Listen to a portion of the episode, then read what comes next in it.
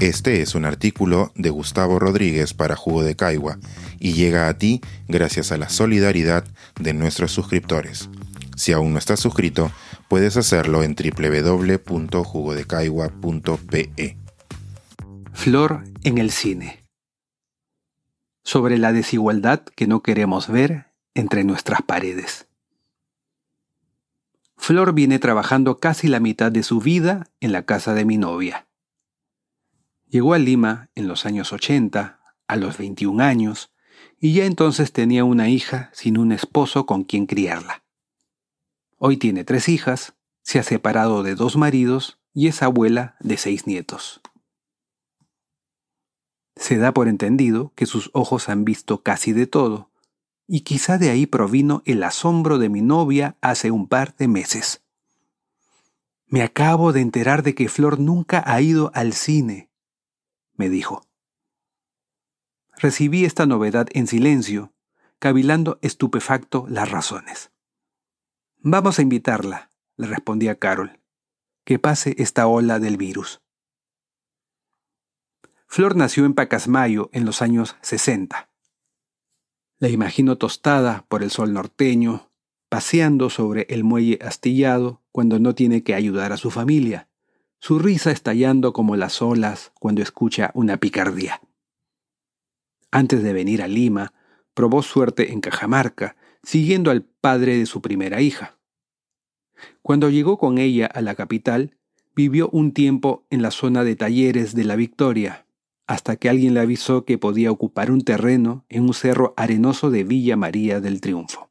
Mientras se pone a hervir agua, me cuenta que fue durísimo aplanarlo. Le tocaron unas rocas con las que sus vecinos no tuvieron que lidiar. No llegaba el agua y mucho menos había desagüe. Curiosamente, más de dos décadas después, hoy sí existe el drenaje, pero el agua potable sigue sin llegar.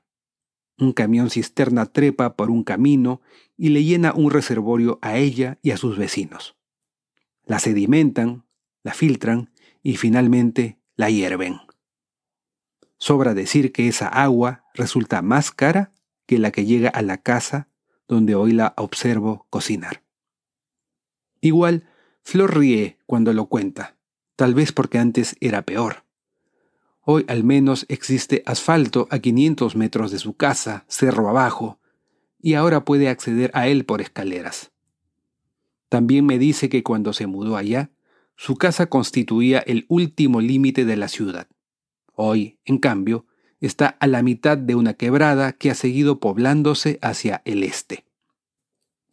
Escuchar aquella epopeya es imaginar piernas batalladoras, rodillas invencibles, un relato que transforma en ejemplo lo que en verdad debería ser un escándalo. Y es como si Flor hubiera leído mis pensamientos, porque al recordar a sus vecinos, que eran algo mayores que ella al llegar a aquel cerro, me comenta con tristeza que con la vejez se han quedado aislados. Es muy difícil trasladarlos para que dé un paseo, y es imposible que una ambulancia llegue a esas alturas en caso de una emergencia. Florita, vamos al cine, le dije la semana pasada. Al toque, después del almuerzo. Su cara mostró una alegría cautelosa. Ahora que lo pienso, no calculé su pudor. Elegimos una película francesa apta para toda la familia, en la que unos hermanos adolescentes cerca de París deciden regresar a un leoncito a su hogar en África. Flor es amorosa con los animales y coincidimos que podía sentirse más a gusto con esa aventura que con la más reciente de Batman. Mientras mi novia, mi cuñada, Flor y yo recorríamos el cerámico centro comercial, recordé que mi primera película en el cine también estaba protagonizada por unos animales. Se llamaba La familia elefante, un drama indio en blanco y negro al que asistí con mi salón del nido. Yo tenía cinco años. Flor tiene once veces mi edad de entonces. Ahora que lo pienso, ¿no son 11 las generaciones que se necesitan en Colombia para que una familia salga de la pobreza? ¿Y no irá por ahí el Perú? Mientras compramos la canchita y las bebidas en el desolado vestíbulo, comento en voz alta que quizá luego nos podamos tomar un café y unos pasteles, eso que en mi casa se conocía como lonche. Flor duda. El hecho de que Carol no secunde mi idea indica que parece entenderla. Recién ahora, mientras lo escribo, caigo más en cuenta. Flor se levanta en la oscuridad para bajar de su cerro a primera hora, pisar por fin el asfalto, enfrentarse a trasbordos caóticos y así llegar a tiempo al trabajo. Volver a su casa toma otra especie de odisea y es preferible enfrentarla temprano. Sus fines de semana tampoco conocen el sosiego.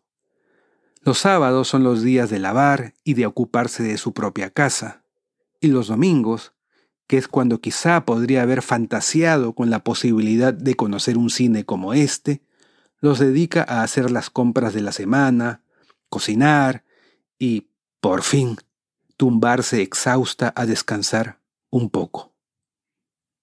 Yo la miro de reojo mientras entramos a esta sala grande y en penumbra. La enorme pantalla ilumina su rostro mientras trata de entenderse con la silla reclinable. Luego de un rato, su perfil se relaja. Se enternece incluso. El leoncito es adorable, los paisajes son curiosos, los franceses conocen su oficio. Quisiera hacerle una transfusión de las mil películas que he visto desde niño en el cine, así como ella me donaría su sangre si la necesitara. Viajar en el tiempo y cerrar algo el ángulo abierto de la bifurcación que nos ha separado. Inocularle a nuestros gobernantes y a los negacionistas de nuestra desigualdad tan solo un día de su vida. Pero sé que es imposible solo me queda el inútil consuelo de su mente muy lejos de aquí, fuera de esta realidad violenta, igualada con la mía, al menos mientras dura una ficción. Este es un artículo de Gustavo Rodríguez para Jugo de Caigua y llega a ti gracias a la solidaridad de nuestros suscriptores. Si aún no estás suscrito, puedes hacerlo en www.jugodecaigua.pe.